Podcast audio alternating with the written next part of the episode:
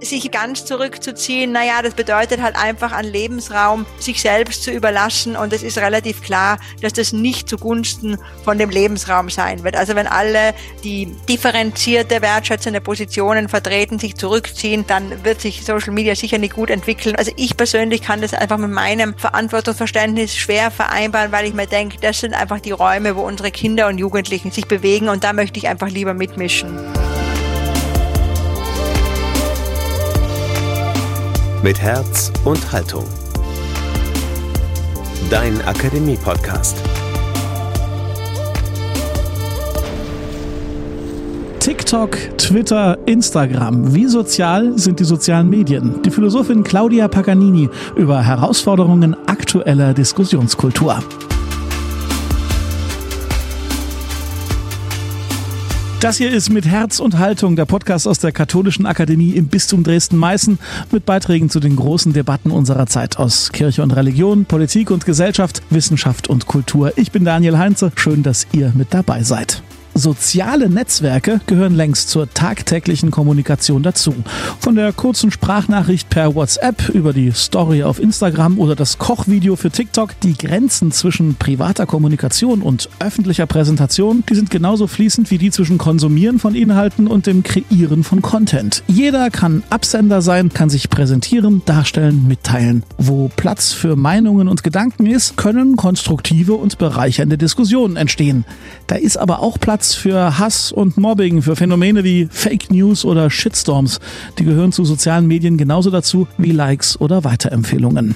Was macht das mit unserer Kommunikationskultur, auch außerhalb der Handybildschirme? Wie haben sich Debatten durch gut 15 Jahre mit Social Media als Massenphänomen verändert? Und welche Herausforderungen liegen vor uns? Wie entwickeln sich soziale Netzwerke weiter? Darüber sprechen wir heute mit Claudia Paganini. Sie ist Philosophin und Theologin und Professorin für Medienethik an der Hochschule für Philosophie in München. Und zu ihren Arbeitsschwerpunkten gehört unter anderem Medien-, Kommunikations- und Internetethik. Frau Professorin Paganini, herzlich willkommen bei Mit Herz und Haltung. Guten Tag.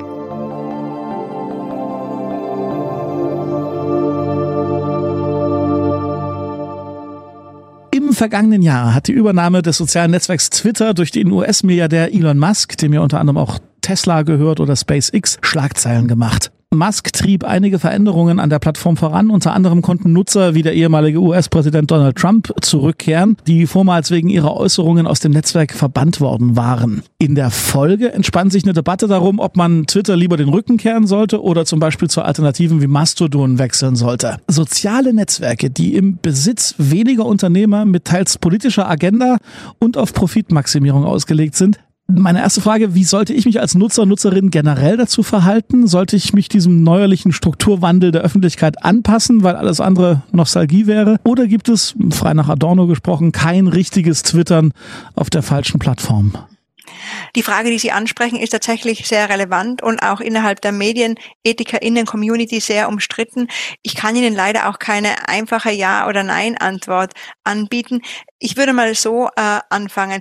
Diese Frage äh, oder das Musk-Problem, sage ich mal, äh, das Musk-Twitter-Problem ist meines Erachtens nur die Spitze vom Eisberg, könnte man sagen. Ja, also es ist praktisch auf der Symptomebene wird uns in dieser Situation bewusst, dass es hier tiefer liegende Probleme gibt, nämlich die grundsätzliche Frage, ob ich in einem auf ähm, in einem per se problematischen System ähm, politisch sinnvoll agieren kann. Ja, also ob eben äh, Social Media mit all den von Ihnen teils schon angesprochenen marktwirtschaftlich ähm, orientierten Strukturen und Interessen jemals eine Möglichkeit bieten kann, dass äh, Menschen sich politisch tatsächlich emanzipieren, engagieren oder ob ich nicht grundsätzlich andere Strukturen schaffen muss, um dann sozusagen ein, einen, einen guten Diskurs zu entwickeln. Und äh, das ist wirklich eine Frage, wo sich Medienethiker innen ganz heftig streiten. Ich persönlich äh, bin eher der Meinung, dass man die Plattformen, die sich in all ihrer Problematik und ähm, bieten und die uns zum Teil in prekäre Situationen führen, trotzdem nützen sollte und kann, weil äh, da man einfach Menschen erreicht erreicht. Nicht? Und das ist äh, meines Erachtens zumindest im jetzigen Augenblick wenig Sinn macht, auf äh, komplett auf Alternativanbieter umzusteigen, wo man auch natürlich wiederum die Frage stellen muss, wie problematisch oder unproblematisch sind sie, weil man damit irgendwo an möglicherweise eher einen elitären Diskurs bedienen würde und die große Masse der Menschen verlieren würde. Und, und gerade dieses Phänomen der, der Gruppenbildung ist ja ein weiteres massives Problem auf, auf Social Media. Ja, dass wir einfach unsere Diskurse mit den GesprächspartnerInnen führen, in den Gruppen führen, wo wir uns gegenseitig bestätigen, wo wir uns gegenseitig gut tun, irgendwo äh, auf die Schulter klopfen und, und nicht konfrontieren müssen. Daher wäre ich eher dafür, Plattformen wie, wie Twitter trotz all der Probleme im Hintergrund weiter zu nützen und aber vielleicht auch genau die, diese Probleme sichtbar zu machen, anzusprechen und ähm, dafür zu sensibilisieren. Aber es gibt mit, mit guten Gründen eben, kann man auch die äh, Gegenposition vertreten und sagen, so schnell wie möglich weg von Twitter. Sie raten aber schon zu einem gewissen Pragmatismus oder auch Fatalismus, so nach dem Motto, wir haben keine andere Wahl, als diese Plattform zu benutzen, wenn wir Menschen erreichen wollen. Das wäre meine Position, ja. ja. Das hängt aber, hängt aber natürlich auch sehr stark davon ab, was bin ich für ein Typ, was für Grundstruktur habe ich, ja. Ich glaube, das ist in dem Fall gar nicht so sehr eine Frage vom besseren Argument, sondern äh, es sind im Grunde beide Lösungen nicht befriedigend und man muss halt irgendwo versuchen, ein, einen Weg zu finden, wo man denkt, man kann irgendwie den, vielleicht den wenigsten Schaden ähm, verursachen. Ein, einen Vergleich, den ich ganz gern mag, ist der mit dem Schulweg von Kindern. Ja, also wenn ich jetzt als Mutter feststellen würde, dass der Schulweg von meinen Kindern äh, sehr gefährlich ist, dann äh, würde ich äh, wahrscheinlich nicht einfach sagen, okay, ich schaue da am liebsten gar nicht mehr hin. Ich will das gar nicht. In der Früh sage ich einfach dem Kind Tschüss und äh, schaue nicht aus dem Fenster, will gar nicht wissen, was da passiert. Und ich würde wahrscheinlich auch nicht sagen, nimm einen Weg, der irgendwie eine Stunde Umweg bedeutet, sondern ich würde mich mit dem Schulweg auseinandersetzen. Ich würde andere Eltern mobilisieren, ähm, dass wir den Schulweg sicherer machen, uns für Sch Schülerlotsen einsetzen, für Gehsteige, was auch immer. Ja, also ich würde einfach nicht hinnehmen, dass der Ort oder der Raum, in dem sich mein Kind bewegt, äh, gefährlich und für mein Kind potenziell schädlich ist. Und meine Haltung ist halt mit Blick auf Social Media im Grunde die, also wir dürfen diese Räume nicht aufgeben. Wir dürfen uns nicht damit zufrieden geben, dass sie, ähm, was jetzt dann das konkrete Nutzerinnenverhalten betrifft, dass sie hasserfüllt sind, aggressiv sind, nicht wertschätzend sind, sondern, sondern wir müssen in diese Räume rein und sie gestalten und, und ähm, ja, Sie haben gerade schon das Thema Filterblasen, Filterbubbles und Blasenbildung angesprochen. Da würde ich gerne ein bisschen ausführlicher nochmal drüber sprechen. Also dieses Phänomen der Blasenbildung, das heißt, dass sich verschiedene Diskursräume voneinander abkapseln und eigentlich kein konstruktiver Austausch zwischen Menschengruppen passiert, die grundverschiedene Meinungen haben. Denn wir hören ja immer ganz gerne das, was uns in der eigenen Meinung bestärkt oder statt herausfordert. Der Fachbegriff im Englischen ist da wohl Confirmation Bias dafür. Und Jens Jessen, der hat in der Zeit vor einigen Jahren mal ein Lob dieser Blase angestimmt. Seine Grundthese war, früher hatten die Menschen auch unterschiedlichste Meinungen, diese waren aber eben nicht online für alle sichtbar. Ist jetzt also das Internet schuld oder ist es Teil der Lösung? Wie bewerten Sie generell dieses, dieses Phänomen und zu welcher Haltung raten Sie uns bei dem Thema Filterblasen? Also ich würde zunächst einmal sagen, weder noch. Also Schuld ganz sicher nicht. Die werde gleich ausführen, warum. Und Lösung, es kann mit Blick auf eine Lösung genutzt werden, aber das Internet allein wird auch, wird auch keine Lösung bieten. Warum? Also zunächst einmal zur Schuldfrage. Ähm, wie Sie schon äh, selber erwähnt haben, äh, primär hat das psychologische Ursachen, dass wir uns gern mit Menschen umgeben, die unsere Meinung teilen. Das tut mir einfach gut, äh, ein Gegenüber zu haben, wo wir einer Meinung sind. Man darf ja auch nicht vergessen, die wenigsten von uns haben ja das Privileg, dass sie den ganzen Tag nur abstrakt über Probleme nachdenken können, sondern wir müssen ja unseren Alltag irgendwie bewältigen. Ja, wir müssen Erfolg haben im Job, wir müssen unsere Familie managen und wir können einfach nicht dauernd über äh, die großen Fragen des Lebens nachdenken. Deswegen ist es schon sehr sinnvoll, auch als Schutz, um mit unseren begrenzten Ressourcen äh, sinnvoll hauszuhalten, dass wir uns zunächst einmal mit Menschen umgeben, die ähnlich ticken wie wir selber, ja, also Partner, Freundeskreis und so weiter, weil das setzt einfach viel energiefrei, man unterstützt sich gegenseitig, man kann gut an einem Strang ziehen, wie so schön heißt. Nicht? Problematisch wird das Ganze nur, wenn die anderen Meinungen eben gar nicht mehr sichtbar sind und es eigentlich gar keine Möglichkeit mehr gibt für mich, diese, diese geteilte Meinung irgendwie zu korrigieren. Ich denke, dass das in allen Gesellschaften zu jeder Zeit so war, dass man sich eben, egal ob am Stammtisch oder noch früher beim Lagerfeuer, ja, dass man sich tendenziell eher zu den eigenen Leuten dazugesetzt hat und nicht so zu dem Tisch, wo die schon komisch schauen, wenn ich nur reinkomme. Es, es wird, denke ich, nur durchs Internet verstärkt, ja, weil einfach alles beschleunigt wird und multipliziert. Ein weiterer Aspekt, der mir da wichtig erscheint, ist, dass die Filterblasenbildung auch ein Symptom von einem kapitalistischen Gesellschaftssystem ist, weil äh, in der kapitalistischen Logik geht es darum, äh, effektiv zu sein, Leistung zu steigern, Erfolg zu haben und all das erreicht man gerade nicht durch aufwendige Diskurse, durch aufwendige Verständigungsprozesse, durch langes äh, Hin- und Herwälzen von Problemen können, sondern das erreichen wir, indem wir uns schnell auf einen Weg einigen, indem wir schnell in die gleiche Richtung gehen. Und es ist dabei gar nicht so wichtig, ob die Richtung richtig oder falsch ist. Es muss nur effektiv sein. Und wir müssen uns einfach dessen bewusst sein, dass, äh, also ohne jetzt da eine Pauschalkritik am Kapitalismus ähm, platzieren zu wollen, es muss uns einfach bewusst sein, dass bestimmte Systeme, Gesellschaftssysteme nicht als Nebenprodukt äh, gewissermaßen guten Diskurs generieren werden. Ja, also äh,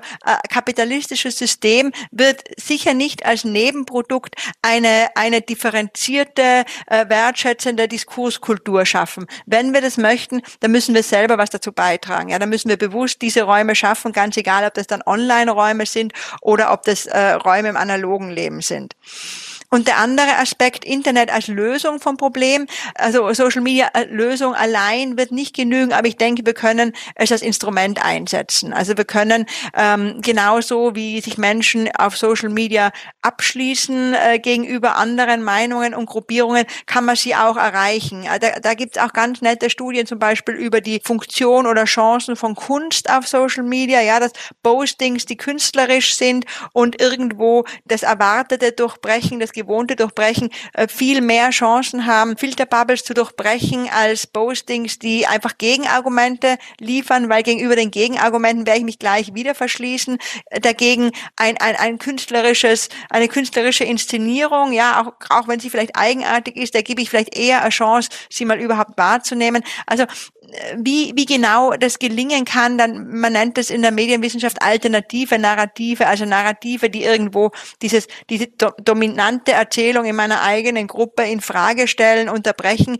äh, wie man die möglichst gut platzieren kann. Da, da ist sicher auch noch einiges an Forschung zu leisten, aber äh, da äh, sehe ich durchaus auch Potenzial. Wir haben über die Jahre ja gelernt oder auch gemerkt, wie soziale Medien den politischen Diskurs mit prägen und mit verändern können oder auch den gesellschaftlichen generell. 2011 standen beim sogenannten arabischen Frühling ja erstmals soziale Netzwerke als Möglichkeit der dezentralen Koordination von demokratischen Protesten gegen autoritäre Regime im Fokus des öffentlichen Interesses.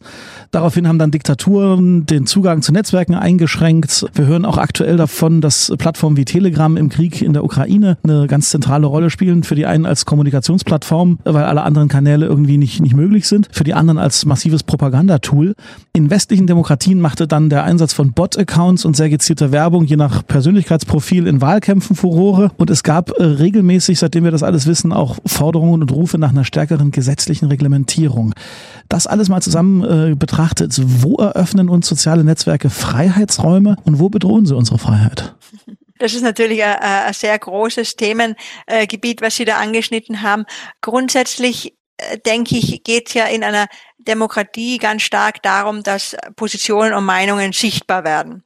Und mit den klassischen ähm, Medien hatten wir immer das Problem, wer entscheidet, was sichtbar werden darf oder soll. Ja, also wenn sie nicht zu einer, einer Mehrheit gehört haben oder Geld hatten oder prominent waren, dann war es relativ schwierig, sich Aufmerksamkeit in der in Printmedien, Radio oder Fernsehen zu erarbeiten, sage ich mal. Äh, da hat sich einfach de facto sehr viel verändert, weil auf Social Media kann jede und jeder sich seine eigene Plattform schaffen. Ja, das merken wir auch bei den Influencern und ich glaube, das macht die Influencer auch zu solchen Stars, gerade in der Jugendkultur, weil sie einfach vorleben, ähm, dass ich auch aus weniger begünstigten Verhältnissen heraus mir selber meine Bühne schaffen kann, meine Aufmerksamkeit generieren kann für die Themen, die mir eben wichtig sind. Und gerade wenn, ähm, wenn Positionen, wenn ein Problembewusstsein nicht in der, im, im Bewusstsein der Mehrheit noch angekommen ist, also eine Minderheitenposition vielleicht ist oder, oder gar unter Druck drückt wird, also von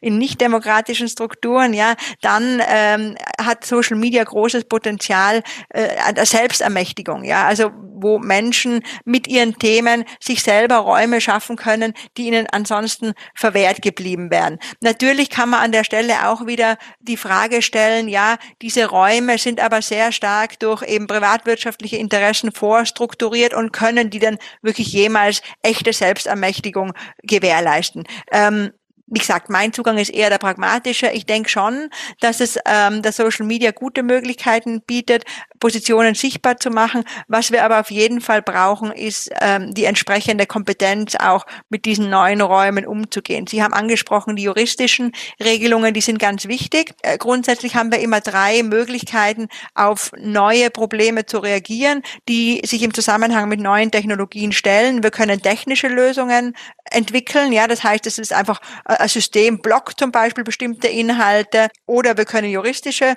Lösungen entwickeln. Es, es werden gibt Strafen, die werden äh, exekutiert, es gibt eine Strafverfolgung und das hat idealerweise eine, eine Präventivwirkung. Das heißt, Leute halten sich dann an Gesetze ähm, oder aber ich kann auf die Kompetenz setzen. Ich würde nicht sagen, dass es immer entweder oder ist. Ich glaube, wir brauchen alle drei Wege, aber wir müssen uns dessen bewusst sein, dass die technischen und juristischen Lösungen langsam sind und schwerfällig und eigentlich erst im Nachhinein greifen. Weil damit ich wieder ein Gesetz anpassen kann, also wir alle wissen, wie aufwendig das ist, ja, ja, da muss es erst zu Missbrauch kommen, da muss es zu ähm, negativen Vorfällen kommen, damit überhaupt die Sensibilität auch dafür äh, da ist. Ähnlich bei den technischen Lösungen. Es müssen die Probleme eigentlich erst sichtbar werden, es müssen vielleicht sogar äh, Dinge passieren, negativ, ja, es, manchmal muss es sogar erst zu Skandalen kommen, damit dann die entsprechenden technischen und juristischen Anpassungen vorgenommen werden. Das heißt, es ist immer ein relativ langsames Reagieren, was aber bedeutet, wenn, wenn Sie sich bewusst machen, wie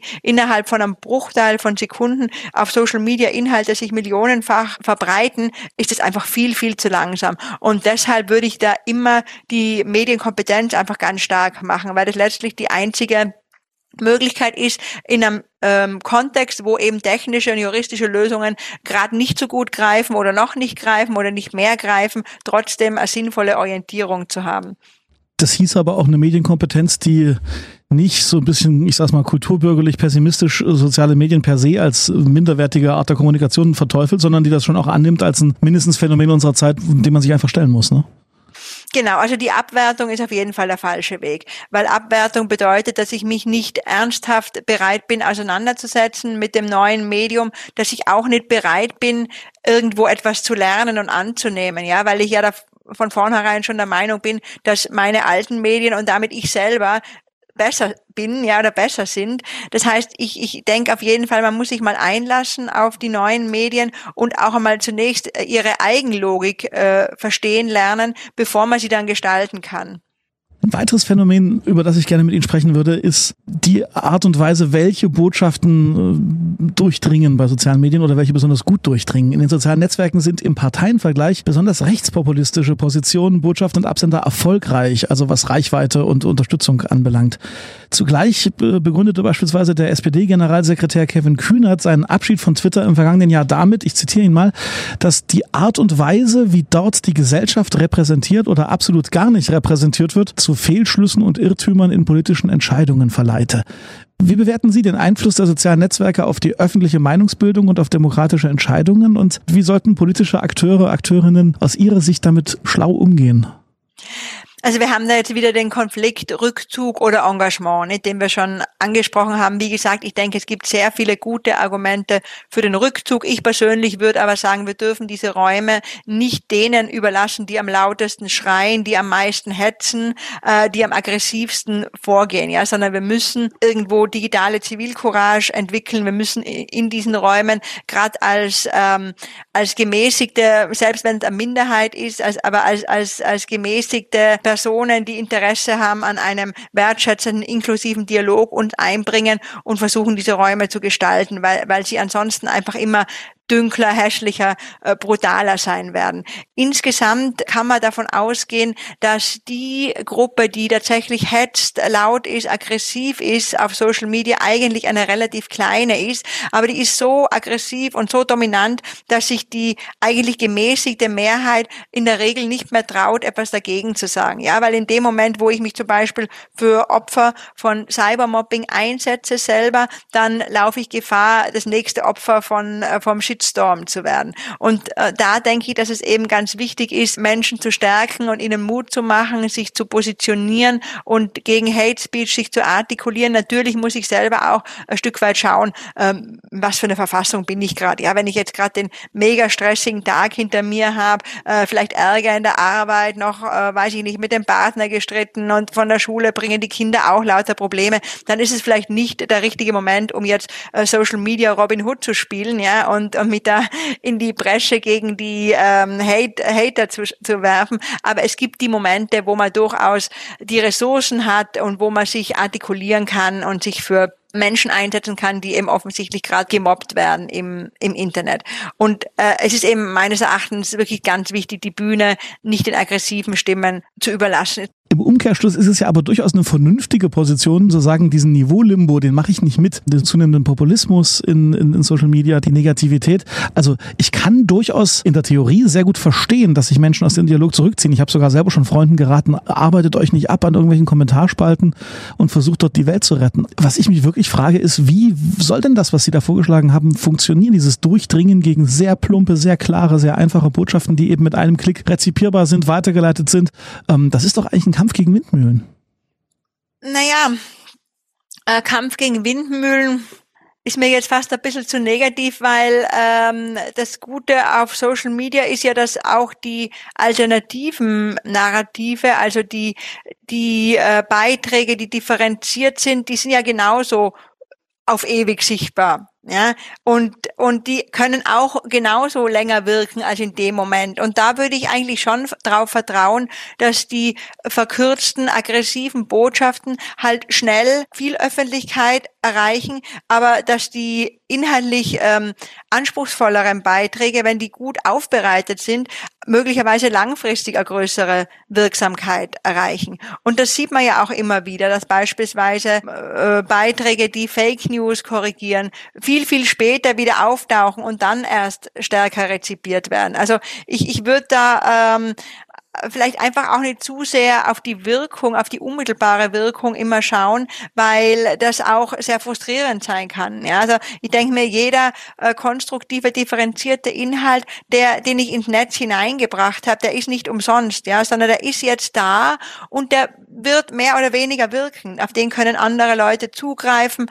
Ähm, das hängt auch viel damit zusammen, dass Inhalte ganz anders generiert wird, werden in einer Social Media Gesellschaft sozusagen. Ja, also wir müssen uns irgendwo verabschieden von dem Modell. Es gibt einen Autor oder Autorin und die schaffen ein Werk, das gehört dann irgendwie dieser Person und das wird in dem Moment rezipiert, ja, sondern äh, Sie müssen nur das Modell der Wikis anschauen, ja. Also da tragen so viele Leute etwas bei. Ähm, das sind Inhalte, die, die ständig in Bewegung sind, die, die ergänzt werden, wo Dinge auch wieder wegkommen, die, die unterschiedlich wirken über, über ganz lange Zeiträume auch unter Umständen wirken. Und da würde ich mich jetzt so von ganz einfachen Prognosen wie äh, oder von so einem ähm, Trivialfatalismus, das bringt eh alles nix, würde ich mich nicht abschrecken lassen. Ich würde eher sagen, man muss schauen, was man sich selber zumuten kann, wo es einem einfach zu viel wird. Da ist es sicher auch sehr legitim, einfach mal das Handy auf lautlos zu stellen oder mal offline äh,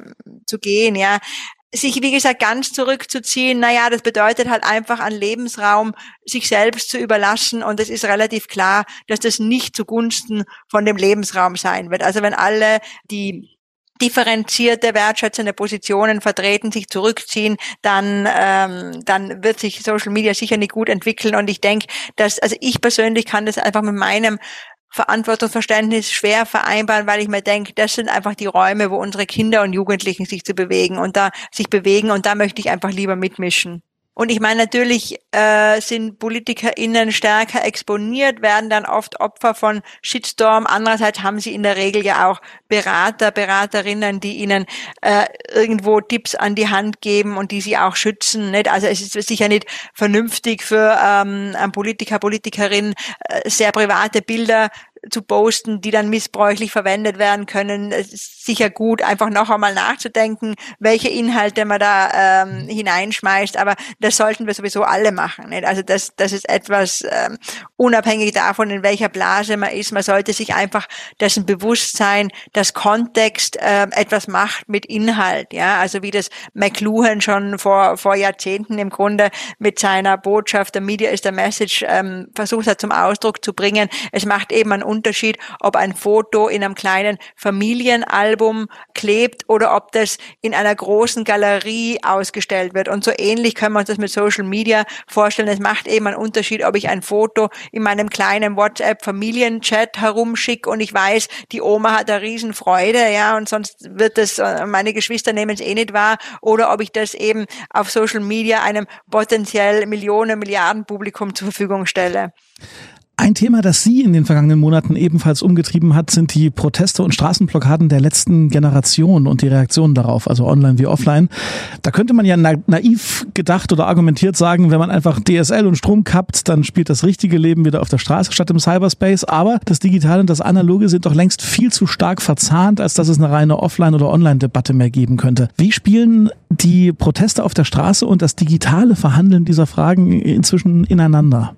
Also zunächst einmal würde ich Ihnen äh, recht geben, Digitales und Analoges sind zu ver verwoben, als dass man sie trennen könnte. Man muss sich nur bewusst machen, wie oft wir pro Stunde auf unser Smartphone schauen. Also wenn man die Studien so in etwa zusammenwirft, kann man sagen, fünf bis sechs Mal pro Stunde, selbst wenn es nur viermal wäre, das ist sehr viel. Wir müssen uns bewusst machen, dass wir da im Grunde ständig mit äh, Meinungen versorgt werden, auch mit emotionalen Färbungen, die im Hintergrund wirken, weil natürlich natürlich bin ich bei diesen vier bis sechs Interaktionen pro Stunde mit meinem Smartphone nicht wirklich konzentriert auf den Inhalt, der mich da erreicht, ja, sondern ich nehme das irgendwie wie so ein Hintergrundrauschen wahr, was man ja früher auch dem Radio vorgeworfen hat, dass es so ein Hintergrundrauschen ist, was in dem Sinn dann auch massiv manipulativ wirken kann, weil eben genau diese bewusste Auseinandersetzung mit den Inhalten in all den Situationen, wo ich so nebenbei ähm, diese Medien konsumiere, nicht gegeben ist. Und ähm, deshalb äh, ist auch auch diese,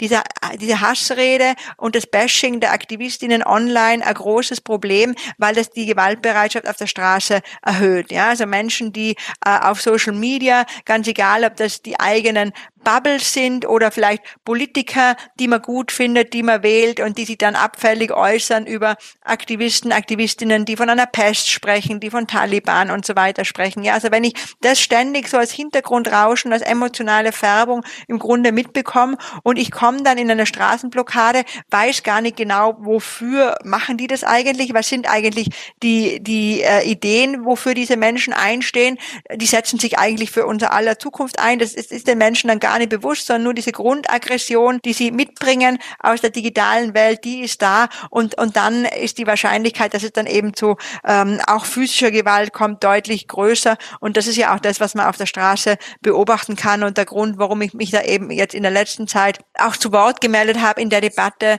mit der Hoffnung, dass das irgendwo stärker wahrgenommen wird, dass es tatsächlich auch äh, die Verantwortung von der Gesellschaft ist, AktivistInnen zu schützen. Der Absender dieses Podcasts ist ja eine christliche Einrichtung und deswegen interessiert uns natürlich auch eine christliche Perspektive auf das ganze Thema der sozialen Netzwerke und wie man die bewertet. Äh, für unseren Podcast haben wir äh, unlängst mit der Theologin Natascha Govikar äh, uns darüber unterhalten, welche Rollen Christinnen und Christen in Online-Medien, in sozialen Netzwerken einnehmen sollten. Und die Frage würde ich auch gerne Ihnen stellen. Gibt es ein spezifisches christliches Ethos für Diskussionen im digitalen Raum und wie müssten Plattformen oder Kommunikationsstrategien gestrickt sein, die einem christlichen Menschenbild Rechnung tragen, das von der Möglichkeit des Menschen zum Guten überzeugt ist, aber andererseits auch um die Schuldhaftigkeit von uns Menschenkindern weiß. Also um diese Frage zu beantworten, müssen wir uns zunächst einmal überlegen, was könnte denn so ein christliches Ethos sein, beziehungsweise woher kommt das? Und Sie haben ja schon was angesprochen, ähm, das Gute im Menschen, Schuldhaftigkeit. Woher kommen solche Überzeugungen? Die kommen irgendwo aus einer, von einer Offenbarungsreligion. Das ist im Grunde Offenbarungswissen. Ja, das können wir aus den biblischen Schriften irgendwo ableiten. Und ähm, damit zu agieren, ähm, das, das, das äh, empfehlen manche TheologInnen. Das ist dann, man nennt es augustinisches Verständnis. Ich persönlich bin kein großer Freund davon. Ich würde eher einem, ähm, also in Anlehnung an, an Thomas von Aquin, einem thomistischen Verständnis äh, das Wort reden wollen. Das nämlich besagt, auch als ChristInnen sollten wir nur mit Inhalten arbeiten, die jede und jeder nachvollziehen kann. Das heißt, die allein aufgrund der Vernunft einsehbar sind und sollten Offenbarungswissen grundsätzlich ausklammern, weil Offenbarungswissen eben immer etwas Ausschließendes hat. Das bedeutet, dass ich dieses Offenbarungswissen nur anwenden kann als Argument in meiner eigenen religiösen Community. Ja. Äh, also da kann man durchaus unterschiedlicher Meinung sein. Ich persönlich würde eben nicht gern von, äh, von der Disposition des Menschen zum Guten oder von seiner Schuldhaftigkeit, was eben klassische Offenbarungsinhalte sind, ausgehen. Ich würde eher äh, sagen, versuchen wir da anzusetzen, wo wir eine Basis aufgrund der Vernunft haben, die jeder teilt und wo, wo alle miteinander reden können, würde dann aber sagen, was war denn so die Grundidee vom Christentum, die natürlich gerade in der, in der Verstrickung mit, mit, mit Macht über Jahrhunderte äh, sehr, sehr äh, verloren, also sehr stark äh, verfremdet und geradezu konterkariert worden ist. Aber die Grundidee auch schon im Judentum übrigens ist doch irgendwo eine, eine, eine Befreiung von äh, unterprivilegierten Menschen oder auch nichtmenschlichen äh, Tieren, ja, also von Personen, die irgendwo in einer Ohnmachtssituation sind, in einer Opfersituation sind. Ähm, man nennt es in der Theologie auch Option für die Armen. Also verstärkt auf die hinzuschauen, die keine oder wenig Fürsprecher haben, die äh, nicht gehört werden und sich speziell äh, für die stark zu machen. Das wäre meiner Meinung nach ein, ein christlicher Zugang zu Social Media. Und dass solche Botschaften durchaus funktionieren können. Das beweist mir nach meinem Dafürhalten jeden Tag, wenn ich durch meine TikTok For You Page mich daddel und einfach sehe, was ja Influencer zum Teil für sehr einfache Fürsprache-Botschaften, ne? du, du bist gut, so wie du bist, äh, gibt's ja da genauso. Oder auch durchaus Werte, die sehr kompatibel sind mit dem christlichen Glauben. Ich, ich würde mir manchmal wünschen, dass das eben auch von christlichen Absendern genutzt oder, oder wahrnehmbarer genutzt würde. Denn ich, ich glaube, so diese positiven Zusagen, die das Christentum mit seinem Weltbild auch durchaus liefern kann, die würden durchaus auf fruchtbaren Boden stoßen in solchen Medien. Ja, das tun sie auch. Also es gibt auch eine ganze Reihe von, von christlichen Kanälen, die, die eine große Reichweite haben. Da muss man halt wieder auch ein Stück weit aufpassen, dass es nicht manipulativ wird. Ja, also es gibt leider auch viele manipulative Betreiber von, von Kanälen, von Homepages, wo es nicht darum geht, dass es Menschen, die zum Glauben gefunden haben, besser gehen soll, sondern einfach darum, Mitglieder und damit letztlich finanzielle Unterstützung zu, zu generieren. Also das ist auch ähm, nicht ganz unproblematisch. Auch da ist die Kompetenzfrage wieder, wieder ein wichtiges Thema, was man auch diskutieren könnte oder sollte, ob es nicht sinnvoll wäre, dass jetzt zum Beispiel christliche Glaubensgemeinschaften also auf einer ökumenischen Basis sich überlegen, wollen wir irgendeine Art von Qualitätssiegel oder so vergeben für Seiten mit bestimmten Inhalten zum Beispiel, ja, also die, äh, die irgendwo ähm, zu in einer christlichen Tradition Berechtigung haben. Äh, da geht es nicht darum, äh, Recht haben zu wollen und den wahren Glauben irgendwie zu, zu verkaufen, sondern es geht darum, dass eben diese manipulativen Seiten wirklich sehr gefährlich sein können. Da werden zum Teil äh, massiv Doppelbotschaften ausgesendet, da wird eine ganz starke Hell-Dunkel-Metaphorik bemüht, wo gerade Menschen, denen es psychisch vielleicht nicht so gut geht, wirklich in, in schwere Krisen gestürzt werden können. Also wenn man jetzt auf das schaut, was jetzt äh, in der Literatur beschrieben ist, sogar bis zum Suizid eigentlich äh, treiben können. Und das ist wirklich auch gefährlich, ja. Und äh, gerade wenn man sich äh, bewusst macht, wann äh, konsultieren denn Menschen solche Angebote, solche sinnstiftenden Angebote im Internet in der Regel eher, wenn sie allein sind und vielleicht auch, wenn es ihnen gerade nicht so gut geht. Wenn ich gerade von einem richtig tollen Date mit meinem Traummann nach Hause komme, dann wäre ich vielleicht noch ein bisschen WhatsApp-Nachrichten mit meinen Freundinnen schreiben, denen berichten, wie toll das war, vielleicht auch ein Foto posten von der Rose, die ich geschenkt mitbekommen habe, ja. Aber ich wäre mir eher nicht auf die Suche nach irgendwelchen äh, religiösen Anbietern. Wo ich ein Dankgebet sprechen kann oder so. Oh, ja, na gut, das wäre natürlich noch eine Möglichkeit, ja. Ja, aber das ist eher unwahrscheinlich, da haben Sie Es ist eher unwahrscheinlich, ja. Also ich wäre so ein bisschen den Moment genießen, es durchaus auch auf Social Media vielleicht teilen und dann irgendwann einfach schlafen gehen. Nicht? Während äh, die Leute, die um zwei, drei in der Nacht allein vorm Rechner sitzen oder am Smartphone sitzen, eben gerade den Abend allein verbracht haben, vielleicht oder Ablehnung erfahren haben, frustriert worden sind, äh, berufliche Niederschläge erlebt haben, die ähm, suchen dann nach solchen Angeboten und die sind dann halt einfach leichte Opfer für, für Gemeinschaften, denen es einfach um Gewinnmaximierung geht und darum, Mitglieder zu, äh, zu lukrieren, die möglichst, die möglichst gefügig sind und die genau das machen, was ich von ihnen will. Nun haben wir ganz viel gesprochen über Risiken und Probleme rund um Social Media, aber ich würde gern zum Schluss das aufgreifen, was ja auch immer wieder in Ihren Antworten sehr klar zu hören war, nämlich auch mal über das Positive und über die Chancen und die Möglichkeiten zu sprechen, die Social Media auch mit sich bringt. Und deswegen meine letzte Frage an Sie. Wo haben Sie denn zuletzt die sozialen Medien mal als Ort erlebt, der Ihnen Mut gemacht hat oder sagen wir es mal, bleiben wir mal ganz christlich, der Ihnen Hoffnung geschenkt hat? Wow, also Mut und Hoffnung sind für eine Philosophin schon recht große ähm, Worte. Aber sagen wir mal vielleicht einfach Momente, ähm, die mir gut tun. Ja, ich würde das mal ein bisschen so auf das runterbrechen. Äh, also eigentlich tun mir meine Social Media Interaktionen in der Regel gut, ja, weil ich wähle sie auch so aus, äh, ja, dass, dass, dass dieses Ergebnis irgendwo äh, zu erwarten ist. Also sprich, ich pflege meinen Freundeskreis, ich nehme auch nicht jede Follower-Anfrage an. Äh, ich schaue, welche Leute, mit welchen Leuten ich interagiere und da erlebe ich einfach ganz stark äh, positives Gefühl von der Vernetzung. Ja, also wenn Menschen, die man ganz selten im echten Leben sozusagen treffen kann, ähm, ein Foto kommentieren, einen netten Kommentar eben hinterlassen. Aber auch, äh, ich finde auch Freundschaften sehr positiv, die sich nur über Social Media entwickeln über lange Zeit und wo man dann irgendwo das Gefühl hat, man kennt die Person schon richtig gut, obwohl man ihr nie begegnet hat. Also dieses, dieses Gefühl der Vernetzung, das, äh, das einfach von einem menschlichen Gegenüber halt über ein Screen vermittelt, das, das ist auf jeden Fall für mich sehr positiv und das schafft auch, das macht auch irgendwo Heimat, finde ich, weniger zu einem Ortsthema. Also das erlebe ich selber gerade auch, weil ich ja pendel, ganz stark, wenn ich in mein Smartphone schaue und da einfach mit, mit Menschen interagiere, dann ist es eigentlich nicht so wichtig, ob ich mich physisch gerade an dem oder dem Ort befinde. Also das Handy als Ort, der auch ein bisschen zum Zuhause im Geiste beitragen kann, sozusagen. Ja, würde ich schon sagen. Frau Professorin Paganini, ganz herzlichen Dank für dieses Gespräch. Sehr gern.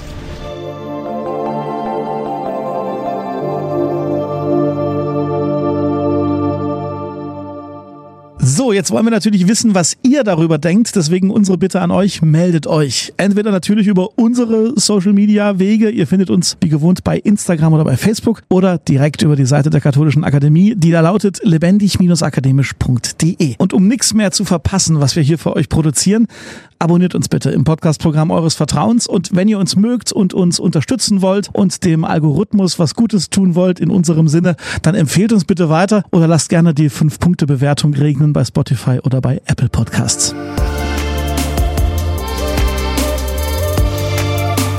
An dieser Folge mitgearbeitet haben Thomas Arnold, Jonathan Burger, Emily Siegel und ich. Ich bin Daniel Heinze. Danke fürs Zuhören und bis zum nächsten Mal. Mit Herz und Haltung. Dein Akademie-Podcast.